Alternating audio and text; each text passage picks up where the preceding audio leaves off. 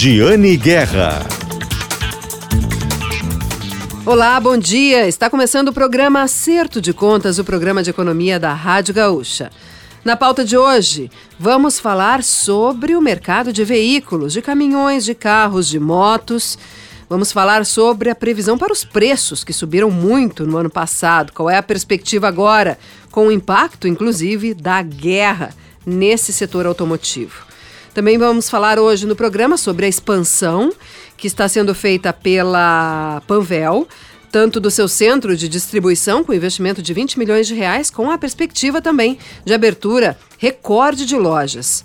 Ainda hoje no programa, vamos trazer detalhes sobre um condomínio industrial que está sendo inaugurado em Esteio, já com 13 empresas com instalação confirmada, os lotes esgotados. E ainda Daniel Jussani vai trazer informações sobre uma marca global de hotelaria que está entrando no Rio Grande do Sul com mais de uma unidade. Tudo isso e muito mais hoje no programa Acerto de Contas, o programa de economia da Rádio Gaúcha, que tem o patrocínio de Shopping Total. Acesse o site do Shopping Total e se conecte direto com as lojas pelo WhatsApp. Shopping Total presente a todo momento. Também o patrocínio de Cindy Lojas Porto Alegre, inspiração para transformar o varejo. Sindicato dos Lojistas de Porto Alegre. Ah, que inclusive tem nesta semana, nesta segunda-feira, a cerimônia de posse da nova diretoria. Na presidência, Arcione Piva toma o lugar, o cargo de Paulo Roberto Cruz. Então temos troca no comando do Cindy Lojas Porto Alegre, nosso patrocinador do programa Acerto de Contas. E temos ainda o patrocínio de Vendizap Labs, telefone 51 9976 00832. Telefone 51 9976 00832 e o patrocínio de Ecosul Energias, a sua energia para o futuro. Ecosul Energias, quer instalar um sistema de geração de energia solar na sua casa ou na sua empresa? Procure a Ecosul Energias. Vamos começar falando sobre o mercado automotivo. Os preços dos veículos dispararam no ano passado. A gente sentiu isso, inclusive, com o aumento do nosso IPVA, que reflete a elevação da tabela FIP. E agora, quais são as perspectivas para 2022? A crise dos chips vai continuar? Pois nós conversamos sobre isso com o presidente do Sindicato das Concessionárias de Veículos do Rio Grande do Sul, Sincodiv RS, Paulo Siqueira. Vamos aqui ouvir a entrevista com o executivo sobre esse assunto. Presidente Paulo Siqueira, tudo bem? Tudo bem, Giane. Um prazer estar aqui contigo novamente. Estou à disposição. Bom, presidente, eu quero abordar com o senhor vários temas, mas um deles é específico ao cenário econômico e o impacto desse cenário econômico no setor.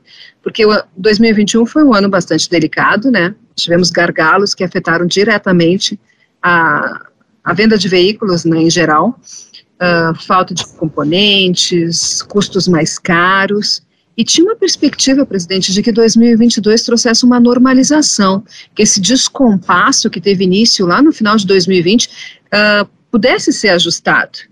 E aí a gente tem uma guerra. Né? A gente tem uma guerra com todos, as, todas essas perspectivas de impactos que tendem a afetar também o setor automotivo. Como é que vocês estão trabalhando com esse cenário, presidente? É um cenário complexo, realmente é, que agora ele fica encadeado né, com os resquícios ainda presentes da, da pandemia e que tendem a agravar aquela situação anterior, porque num primeiro momento nós tínhamos a incidência do, de logística né, é, em função da pandemia, as dificuldades logísticas, é, fábricas que tinham descontinuado a sua produção por falta de material humano, ou por um regramento que incidia naquele momento né, de incapacidade produtiva, e essa incapacidade dava conta da escassez de alguns insumos, como ficou conhecido aí, os semicondutores, né, que são muito importantes. A crise dos chips, né, presidente? É, são muito importantes aí na produção dos veículos, para a gente ter uma ideia, um automóvel médio leva de 300 a 500 microchips desse tipo, né? E a gente tinha uma, uma expectativa de que essas circunstâncias fossem se readequando ou tomando a sua atividade normal até a metade desse ano e a gente pudesse, inclusive, terminar o ano de 2022 com uma retomada do ponto onde paramos. Tá? São quantos, quantos semicondutores, mais ou menos, no veículo? Em torno, um veículo médio leva de 300 a 500 semicondutores na sua fabricação. E deve, porque devem fazer todo, toda a interligação eletrônica do sim, veículo. Sim, exatamente. Antigamente, nos veículos analógicos, né, isso eram transistores, transistores ou válvulas, né? Hoje são comandos inteligentes que fazem com que determinados equipamentos que estão instalados no carro, e hoje são muitos, eles respondam né, do seu acionamento, ou até mesmo um, os carros hoje têm equipamentos robotizados, né, como um ABS, por exemplo, né, outros controles de, de, de, tráfego, assistentes de direção que usam muito esses componentes. E... É, eu cheguei a ler até que teve um período mais complicado que nos Estados Unidos algumas montadoras, inclusive a General Motors, se não me engano, optou por realmente vender alguns veículos sem alguns dos semicondutores que não atrapalhassem a segurança, a operação do carro, mas que, por exemplo, ajudavam a economizar combustível, mas foi uma opção para que os veículos não ficassem parados aguardando os equipamentos. Né? Exatamente. Houve alguns momentos em que essa, essa opção ela foi levada a efeito.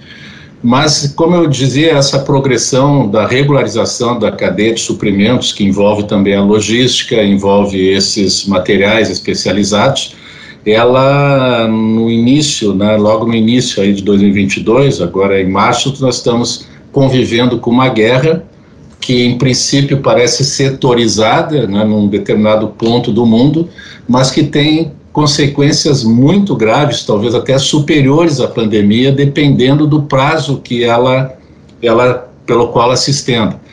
Imagino que até os envolvidos na guerra pensavam que ia ser algo muito curto, de poucos dias. E não é assim, né? a gente tem assistido nos noticiários. É, o próprio Rússia, né, o presidente Putin, dá sinais de algum desgaste, né, já também alguma já setorizando um pouco a guerra, mas aí já é uma outra questão. Mas o fato é que essas duas nações envolvidas, elas têm um, uma participação estratégica de extrema importância na produção automotiva. Pois é, elas... é, uh, eu sei que a Rússia produz paládio, né, que, é, que, é um, que é um metal que é usado para produzir os chips, né, e uh, recentemente eu li que a BMW e acho que até a Volkswagen uh, suspenderam produção em países da Europa porque estavam com, no, com dificuldade de importar uh, itens da Ucrânia. Então, a participação desses dois países está tá entremeada assim, é, na, na, na cadeia de suprimentos automotiva. A gente já fala sobre o paládio, mas o aço, o petróleo, é, o petróleo é, não só na questão de, da produção de combustível, mas principalmente na produção de plástico. Um outro item interessante é que um automóvel ele tem mais ou menos cerca de 30 mil componentes na sua montagem e 30% disso é plástico e plástico vem do petróleo, né? Então, uh, então o aço, o petróleo, o paládio, o cobre, o neon, o níquel, todos esses metais e todos esses esses produtos, né? Eles, esses dois países, como no caso a Rússia, por exemplo, que detém 40% da produção mundial de paládio. O paládio ele é usado, um pouquinho diferente do que tu disseste, ele é usado nos catalisadores dos veículos, que hoje, por força de lei, ao iniciar desse ano, alguns veículos até foram retirados de produção pela inadequação que eles apresentavam até então em veículos modernos, não eram veículos antigos, porque a indústria entendeu que seria melhor retirá-los do mercado do que fazer a adequação necessária em função do Procon 7, né, que é a regulamentação ambiental que exigia uma evolução desses veículos em termos de redução de resíduos poluentes. E o paládio é um elemento essencial na composição desses catalisadores ou conversores catalíticos, que é uma peça que vai no, próximo ao escapamento do, do automóvel, que faz com que esses gases diminuam o seu potencial de poluição. Pois bem, a Rússia é, é tem, detém 40% da produção mundial de paládio. Então, se ela, em contrapartida, deixa de fornecer esse elemento, nós temos uma severa é, redução na capacidade produtiva de veículos. Por sua vez, a Ucrânia ela detém 50% da produção do neon. Esse sim é utilizado na produção de semicondutores. Então, o que já era difícil fica quase impossível, porque a Ucrânia ela não tem intenção de provocar, até o momento, né, nenhuma, nenhuma restrição aos países do Ocidente mas dessa produção dela fica severamente prejudicada em face Sim, da guerra. Ela está direcionando esforços para outras questões, né? Como, por exemplo, o pessoal da indústria de trigo, tava, da indústria de derivados de trigo, estava me falando que a Ucrânia plantou, mas não está conseguindo colher. Né? Então, também isso acaba a, reduzindo a oferta mundial.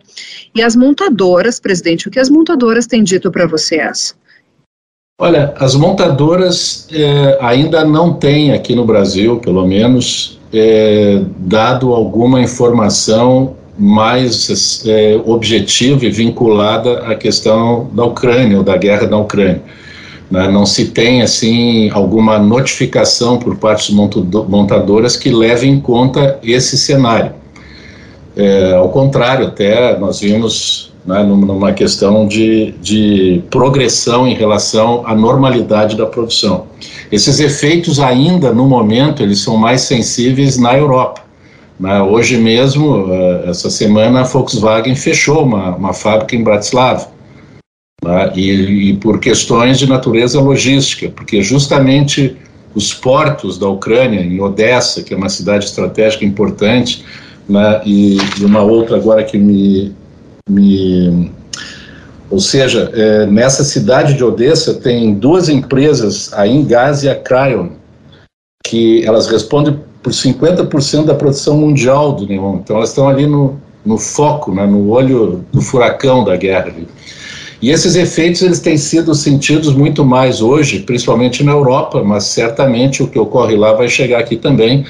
O Brasil tem uma relação muito extensa né, de produtores europeus que na carência de determinados insumos, a gente imagina que eles vão repetir o que ocorreu durante a pandemia e privilegiar mercados próprios tá, do que mercados, mercados mais próximos de primeiro mundo, Estados Unidos, Europa, em detrimento desses outros mercados, incluindo o Brasil e a, a, oferta dos modelos, que até identifiquei, até por uma experiência pessoal recentemente, que ainda há modelos em falta, que ainda há filas grandes para comprar veículos e, e o complicado é que não é porque a demanda está muito aquecida, é que não está conseguindo se suprir uma demanda mínima, né, presidente? Exatamente, isso é muito curioso, porque nós temos o Brasil tem uma capacidade produtiva de cerca de 5 milhões de veículos ano. E até, ainda para falar um pouquinho do efeito da guerra, dependendo do prazo que essa guerra possa se estender, já existem previsões de algumas consultorias internacionais que falam da possibilidade de se perder a produção em dois anos de cerca de 5 milhões de veículos, com uma afetação maior na Europa. Então, 5 milhões de veículos é a produção do Brasil de um ano inteiro, é muita coisa. E nós estamos já, desde antes da pandemia, trabalhando uh, em torno de 60% desse volume. Então, o mercado, a capacidade instalada do Brasil, ela é muito acima daquilo que uh, o mercado está, a indústria está produzindo e que o mercado está consumindo. Então dá para entender que o, a população brasileira ela tem uma demanda reprimida e muito grande, mas que também foi afetada pelos efeitos da pandemia, mais recentemente ah, o aumento de taxa de juros, da Selic, né?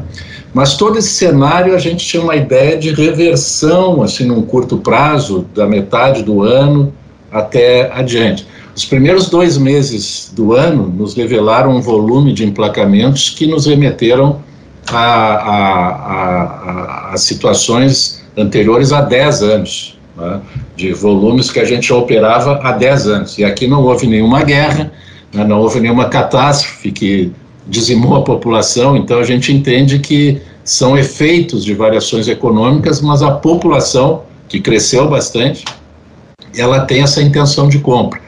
A questão é afinar a oferta com alguma adequação de taxa de juros, que a gente já imaginava também tivesse alguma reversão logo em seguida, né, com a, o suprimento de, de dessas matérias-primas. Né. O próprio dólar hoje, que foi um grande vilão, está né, também voltando a níveis né, de bastante tempo atrás, mas a questão aí não é de preço, é uma questão de suprimento. Né? É, esses países envolvidos na guerra, eles têm uma participação estratégia, estratégica no fornecimento de muitos dos produtos que os veículos consomem de uma forma é, resolutiva para que eles possam ser produzidos. Ou seja, é, a gente tem que aguardar um pouco né, o desenrolar disso, mas as previsões eram de uma retomada, de um crescimento, sim, até antes da guerra, durante esse ano, dada a solução desses pontos todos que eu citei antes. Continuando nesse cenário, presidente, os, os preços vão continuar pressionados, né? Porque havia uma expectativa de que acalmasse um pouco. Os preços subiram muito no ano passado. Nós tivemos aquele impacto, inclusive, no IPVA.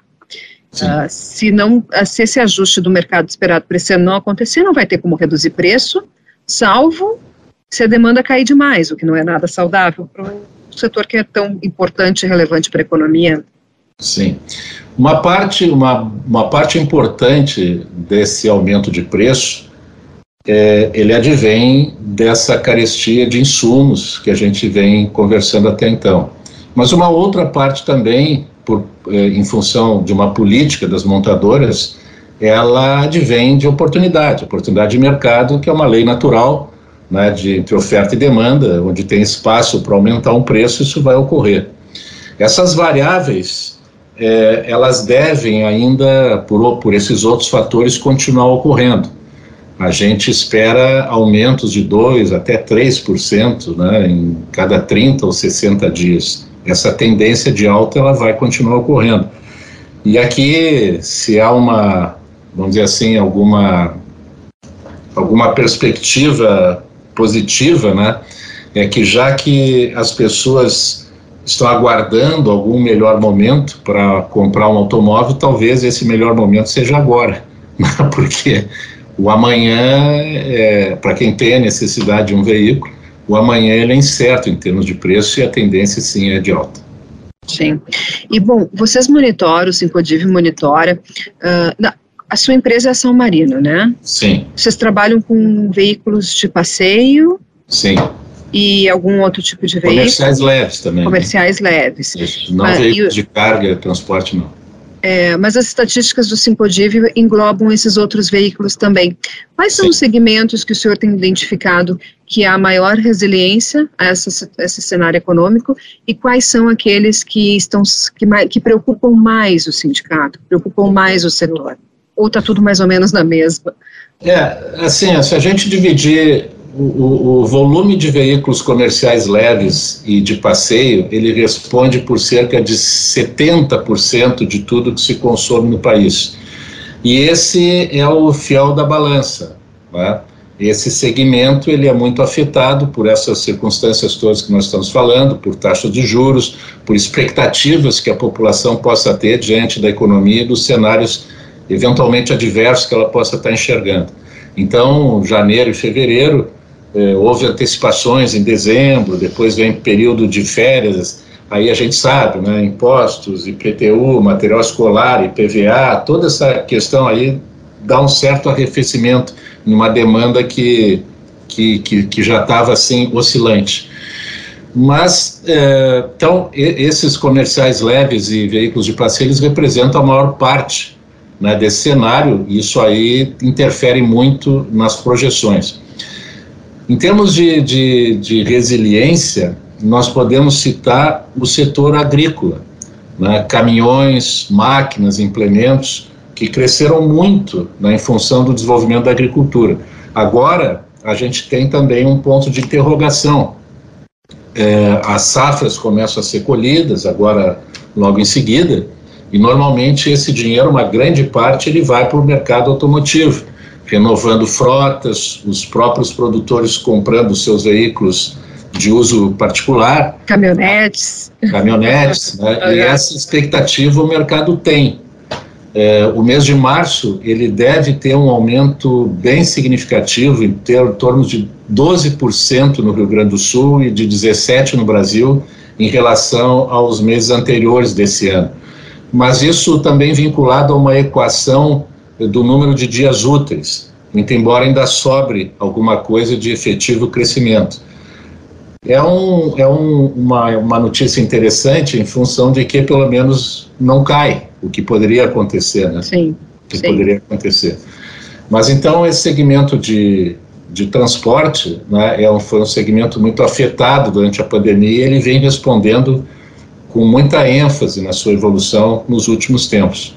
E eu falei essa questão vinculada aí à produção agrícola, que normalmente é, de, destina um capital muito grande para o consumo de veículos de toda a espécie. Ah. Bom, presidente, para encerrar, uh, e os veículos elétricos? Qual é a tendência? Eu tenho falado bastante sobre esse assunto, porque ele gera bastante curiosidade também do público, Sim. né? Uh, sobre os, os, veículos elétricos, eles têm batido recorde de vendas, segundo Sim. os dados nacionais, mas ainda representam uma fatia muito pequena. Muito. E os valores são altos, né? Mas ao mesmo tempo eles têm uma pegada muito atraente para consumidor. Qual é a tendência? Qual é a situação agora? É, bom, os veículos elétricos, que como tu bem disseste, eles vêm crescendo de forma exponencial ano a ano.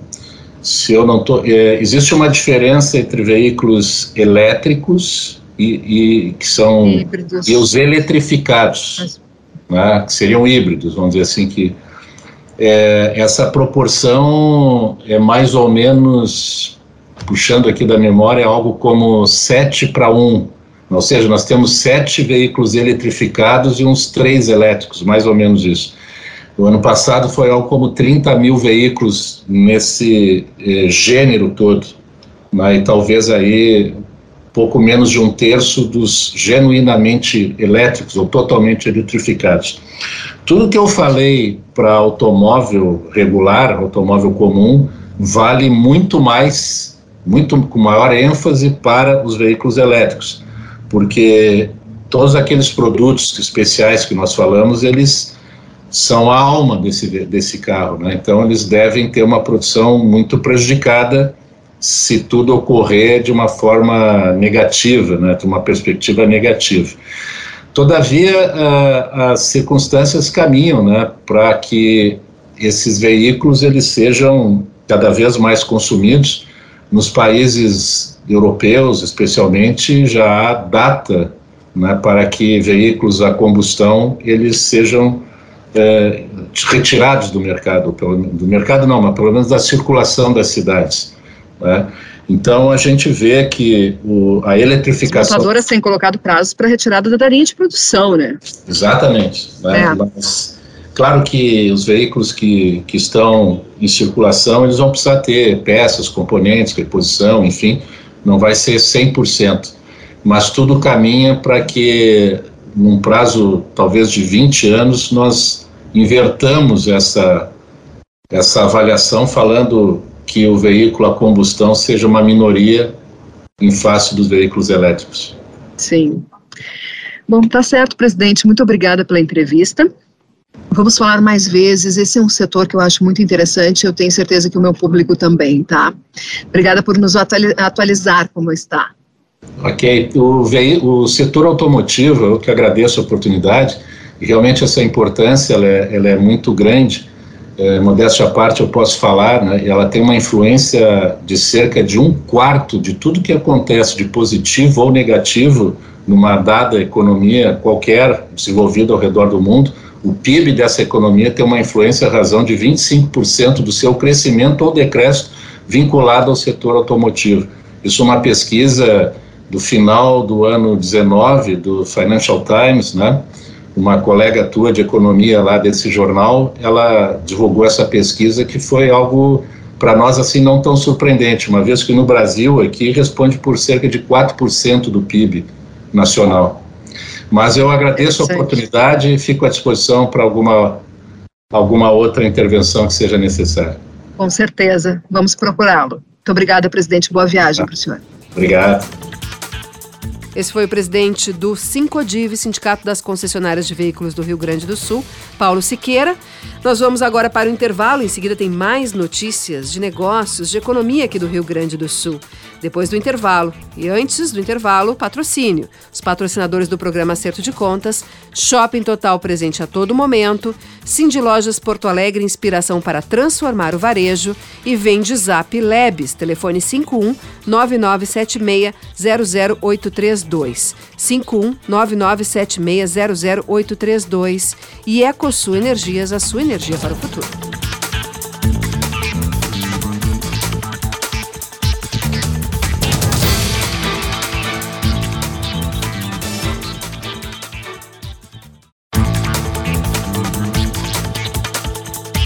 Voltamos, pessoal, aqui com o programa Acerto de Contas, o programa de economia da Rádio Gaúcha. Todos os domingos, bem cedinho aqui na Rádio Gaúcha. Muito obrigada pela sua audiência, pelo seu carinho. Programa Acerto de Contas, que tem o patrocínio de Shopping Total, Cindy Lojas Porto Alegre, Lojas Lebes e Ecosul Energias. Nossa pauta agora é a expansão do Grupo Panvel. Aliás, o grupo de média que trocou de nome agora assumiu a marca do varejo, da operação de varejo, também para uh, o grupo que atua ainda como laboratório e como distribuidora de medicamentos. O Grupo Panvel vai fazer uma expansão bastante forte, de 50% do seu centro de distribuição em Eldorado do Sul, onde fica também a sede da empresa.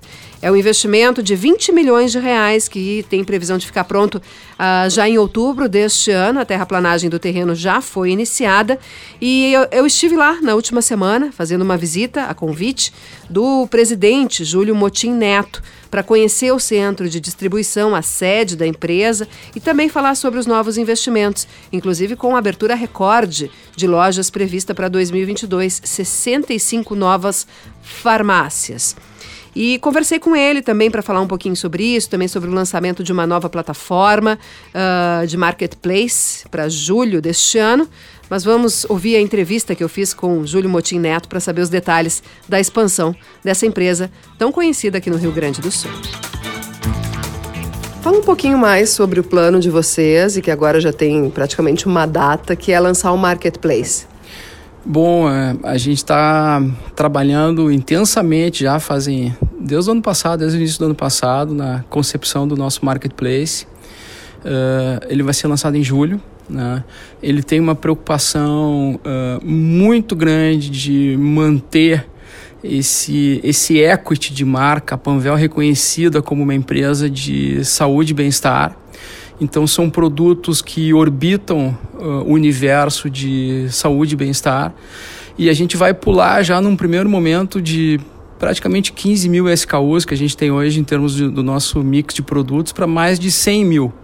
Então a gente entende que hoje uh, proporcionar saúde e bem-estar às pessoas, de alguma maneira a gente precisa ter uma variedade maior de produtos. Então o marketplace da Panvel ele vem para ocupar esse espaço, né? para que a gente possa efetivamente proporcionar saúde e bem-estar com uma gama de, de produtos muito alta e outra preocupação muito grande nossa também no lançamento do marketplace é que a gente mantenha o nosso nível de serviço, né? Que hoje a gente tem um NPS, que é a avaliação do consumidor sobre os nossos uh, serviços de mais de 80, o que é um número muito, muito alto. Né? Então, uma das preocupações grandes é que esses sellers, essas empresas que vão fazer parte do nosso marketplace, sejam boas empresas em termos de logística que efetivamente entreguem no consumidor conforme o, o que foi acordado. Né? Então, o, por trás do marketplace da Pavel tem toda essa preocupação com qualidade e com manter né, o posicionamento em saúde e bem-estar.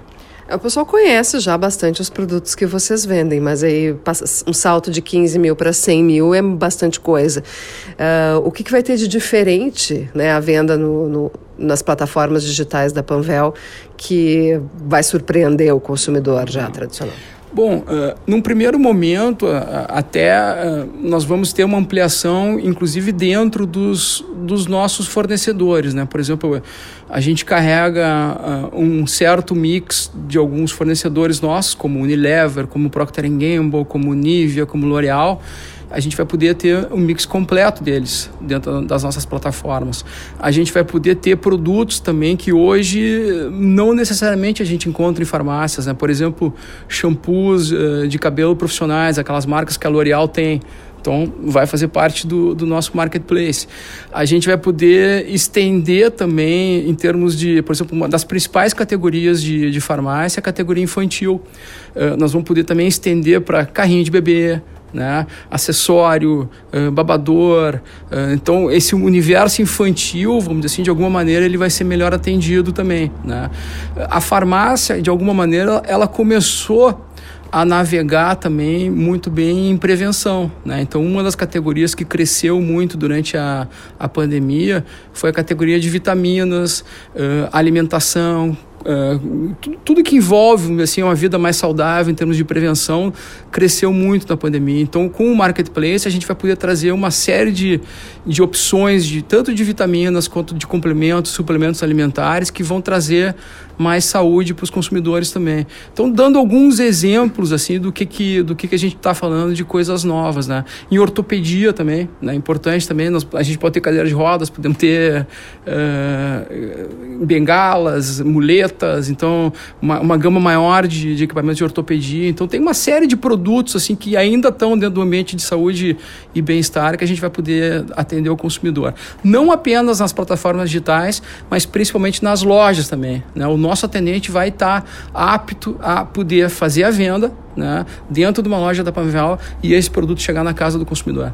Prateleira infinita. Sempre, né? Aliás, é uma, é uma funcionalidade que a, gente, que a gente lançou já fazem cinco anos. Então, um consumidor da Panvel hoje que por acaso chegue numa loja nossa e não encontre algum produto que ele está procurando, o nosso atendente hoje é treinado para fazer o complemento da venda e entregar na casa dele. Mas a expansão física continua. Vocês vão bater um novo recorde de aberturas esse ano? Sem dúvida, o, o, o, setor farmacêutico ele é muito territorial, né? é um setor onde a loja física ainda tem um, um papel bem importante, apesar de da gente ver os hábitos de consumo digitais crescendo muito, e a Panvel é benchmark em termos digitais, a gente tem hoje 16% da nossa venda sendo realizado através de canais uh, digitais, mas é um ambiente físico, né? é um ambiente de, de abertura de lojas, e então nós vamos estar inaugurando em 2022 65 lojas. Né? A gente vê que a loja ela tem um papel fundamental, não apenas na logística do e-commerce ou no atendimento do cliente, mas principalmente na parte de serviços farmacêuticos, que vem crescendo muito, vacinação, uh, testagens de, de teste Covid cada vez menos, né? ainda bem, uh, mas testes de sangue, uh, medição de pressão, medição de glicose, a conversa com o farmacêutico para tirá-lo de dúvidas também é uma coisa super importante. Então é muito mais do que um atendimento, né? Ela passa a ser quase um aconselhamento. Então a gente vê muito espaço para crescer.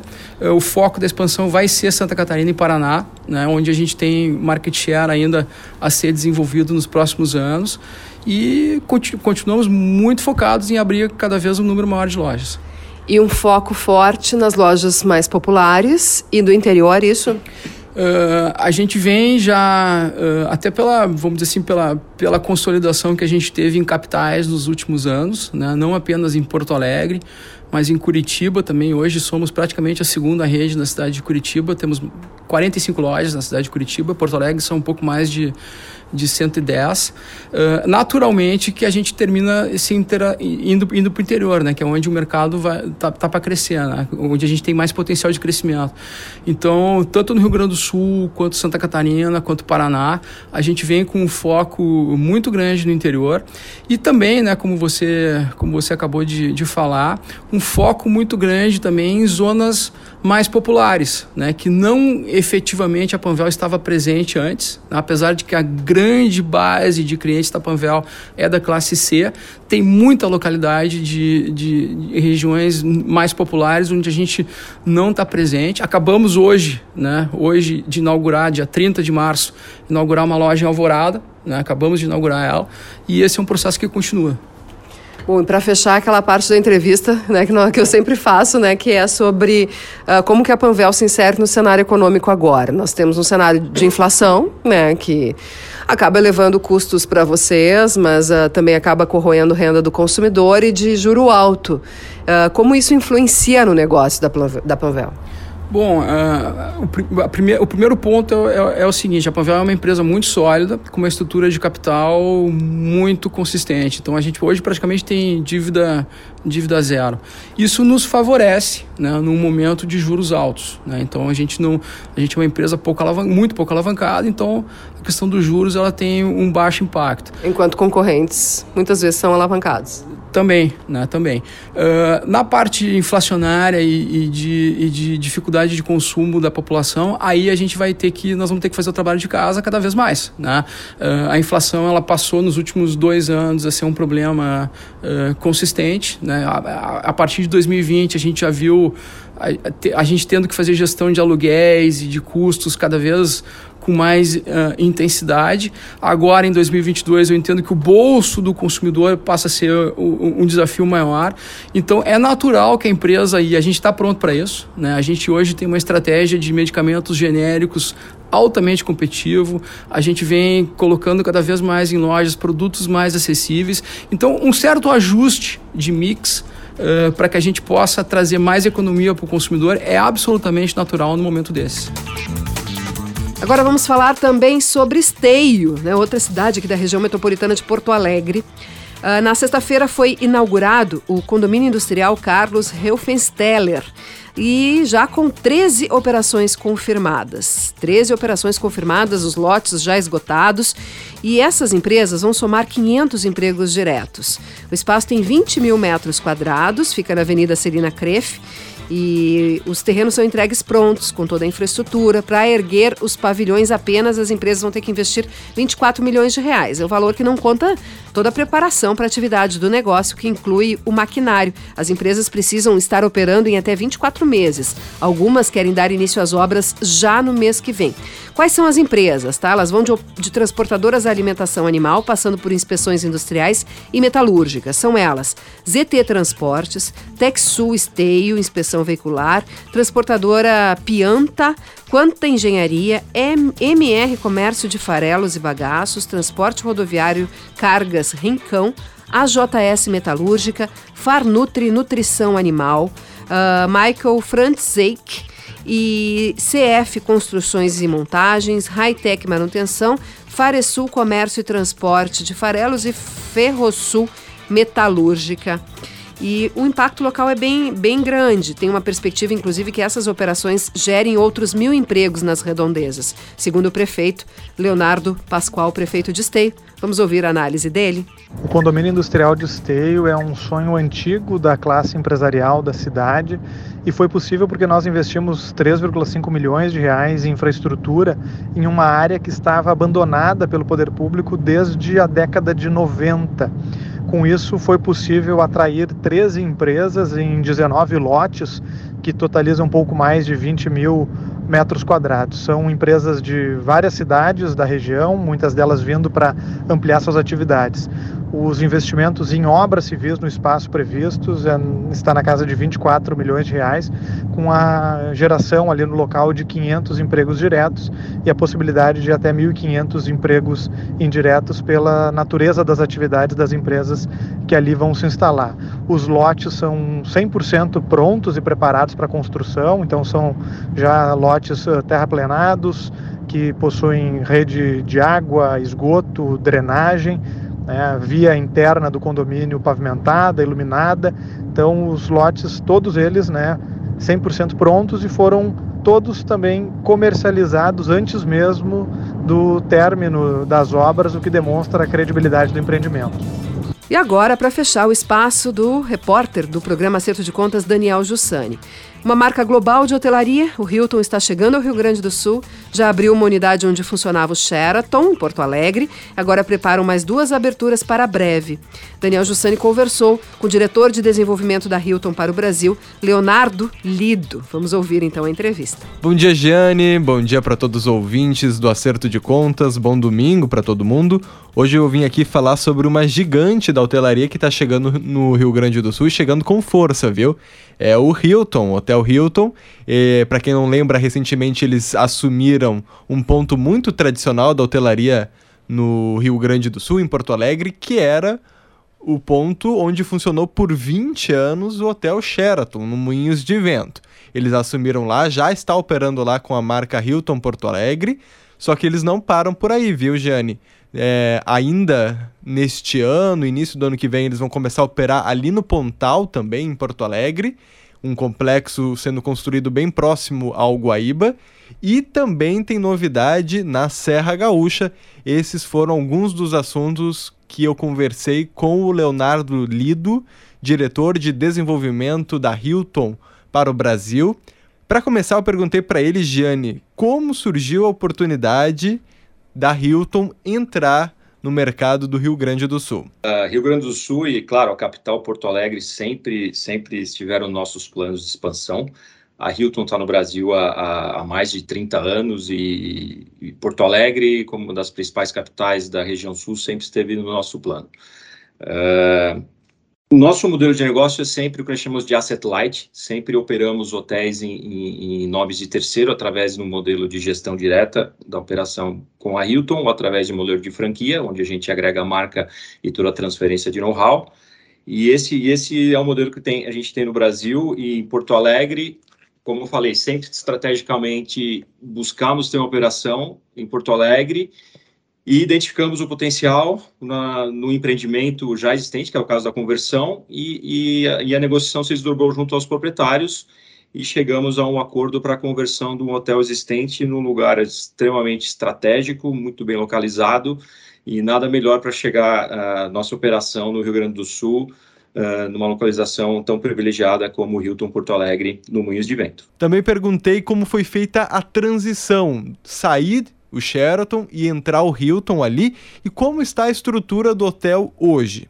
Uh, o Hilton, a marca Hilton, nós, uh, mais uma vez, vou usar um termo que, que a gente acaba utilizando no, no, em todo o globo e, por ser uma empresa americana, nós chamamos de full service. Ele, ele, embarca todos os serviços que um hóspede, um viajante procura. O Hilton Porto Alegre, ele, ele contém 170 quartos, ele, ele contém salas, salas de reunião, uh, um ballroom, uma sala principal e, e outras salas menores para reuniões menores ou, ou, grupos menores. Ele mantém dois restaurantes, uh, um no térreo e um, e um no andar mais elevado, um bar no lobby, uh, uma piscina coberta, uma academia, um spa e, e, todos os serviços, como comentei, caracterizando como hotel full service, uh, room service, uh, o atendimento de, de, alimentos e bebidas nos quartos, ele é um hotel categoria full services. Uh, a transição, nossa estrutura, a, a, Hilton mantém uma estrutura direcionada já um processo estabelecido para o, o, modelo conversão, como eu comentei. então, identificando, como eu falei, uma negociação que, que foi avançando, nós já identificamos os pontos principais para fazer a transição, o que é muito importante. Transição de sistemas, a, a, o hotel integrou a nossa central de reservas, uh, processos operacionais, que isso acontece ao longo, uh, no primeiro momento e, e, e, um pouco mais após a abertura, e intervenções físicas. Como o hotel ele tem essas características full services, então, então a questão da, da intervenção física é muito mais a atualização que é um processo natural de qualquer ativo imobiliário e principalmente hotéis. É, tem um uso intenso, então esse processo de atualização sempre acontece. Uh, o processo de Porto Alegre foi bem rápido, foi uma transição muito bem coordenada com os proprietários e tivemos aí um, um sucesso. A operação foi, foi, a integração dos nossos sistemas de reserva foi, foi bem rápida uh, sempre buscando o, o benefício o, o, do, dos proprietários para não, não, não para que não haja nenhuma interrupção uh, na, na operação do hotel e atingimos o objetivo com sucesso. Sobre empregos, os funcionários que trabalhavam no Sheraton eles continuaram agora na Hilton? Essa foi uma das perguntas que eu fiz para o Leonardo. Vamos ouvir a resposta. Um processo de conversão, uh, ele é um hotel que já está operando, ele passa a gestão da Hilton. Mais uma vez eu retomo ao modelo de asset light, então os funcionários uh, e a operação ela, ela, elas fazem parte dos ativos dos proprietários. Nós fazemos a gestão desses ativos. Então a estrutura operacional ela, ela se mantém, claro, uma nova cultura. A gente bem implementou a nossa nova cultura uh, e esse processo ele, ele é contínuo. E claro, perguntei, além do Hilton Porto Alegre ali no Moinhos de Vento, perguntei os próximos passos no Rio Grande do Sul. Tem o complexo do Pontal que está ficando pronto. Queremos, claro, saber as novidades. Daniel, um momento bastante especial para Hilton no Rio Grande do Sul. Eu, particularmente, eu, eu já morei em Porto Alegre, eu tenho, é. tenho muita ligação com o estado, estou sempre no Rio Grande do Sul. Uh, eu falo muito especial porque com a abertura do Hilton, até, até em movimentos estratégicos, a abertura do Hilton Porto Alegre, nossa principal bandeira, uh, em construção o Double Tree by Hilton no Pontal, devemos abrir nos próximos meses, e anunciamos também no ano passado o Double Tree by Hilton em Canela. Então, movimentos estratégicos com um perfil mais voltado para o lazer, na, na Serra Gaúcha, Uh, e mesmo em Porto Alegre, dois hotéis em, em posições estratégicas na cidade, uh, promovendo muitas opções aos nossos nossos hóspedes. Uh, temos um programa de fidelidade Hilton Honors com mais de 100 milhões de, de membros. Então é um momento especial com, com novas aberturas ainda num futuro breve na, no Rio Grande do Sul, com, com Hilton Porto Alegre agora, Double Tree by Hilton Porto Alegre no Pontal e Double Tree by Hilton Canela em fase de planejamento com início de construção previsto para os próximos meses. E para fechar, ele falou mais alguns detalhes sobre as unidades do Pontal e de Canela.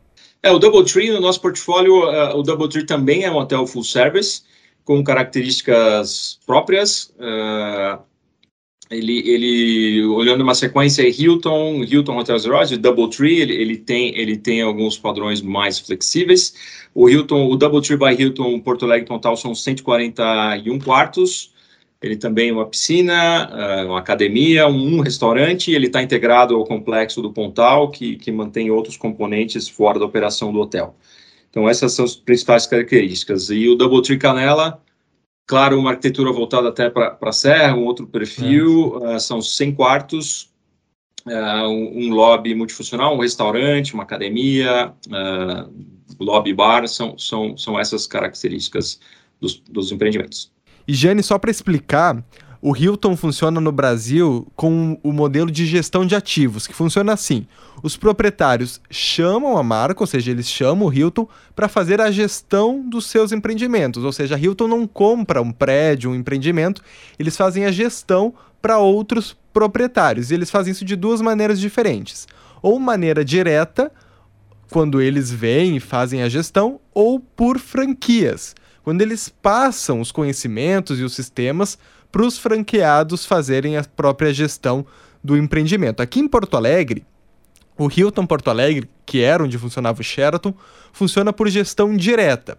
O Pontal e a unidade de Canela vão funcionar por modelo de franquia.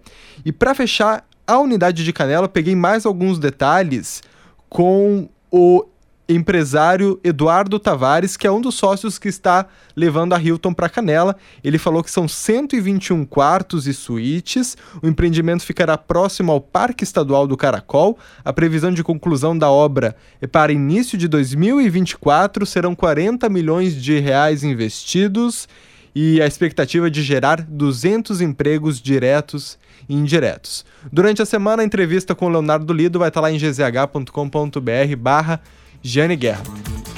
Bom, pessoal, por hoje nós ficamos por aqui. Esse foi o programa Acerto de Contas, o programa de economia da Rádio Gaúcha, que tem o patrocínio de Shopping Total. Acesse o site do Shopping Total e se conecte direto com as lojas pelo WhatsApp. Shopping Total presente a todo momento. Sindicato dos Lojistas de Porto Alegre, inspiração para transformar o varejo. E tem posse da nova diretoria do Cindy Lojas nesta segunda-feira na Sojipa. O presidente Arcione Piva da Elevato, que já foi presidente da Associação dos Comerciantes de Materiais de Construção, a Comac, que integra a diretoria do Cindy Loja já há um bom tempo, Arcione Piva assumirá a presidência e deixa a presidência Paulo Roberto Cruze. Paulo Roberto Cruze, que comandou o Cindy Lojas nos últimos anos. Então temos a posse da diretoria do Sindicato dos Lojistas nesta segunda-feira em Porto Alegre. Temos também o patrocínio de Vendizap Labs, telefone 51 997600832. Anota aí, Vende Zap Labs 51997600832. E para fechar, o patrocínio de EcoSul Energias, sua energia para o futuro. Quer instalar no sistema de geração de energia solar na sua casa ou na sua empresa para fugir da disparada da conta de luz? Procure a EcoSul Energias, parceira aqui do programa Acerto de Contas, o programa de economia da Rádio Gaúcha, que teve hoje na técnica Augusto Silveira e Jefferson Pires, na edição de áudio sempre o Douglas Weber e aqui na reportagem, na produção, Daniel Jussani. Um ótimo domingo a todos, todos, até semana que vem. Comportem-se!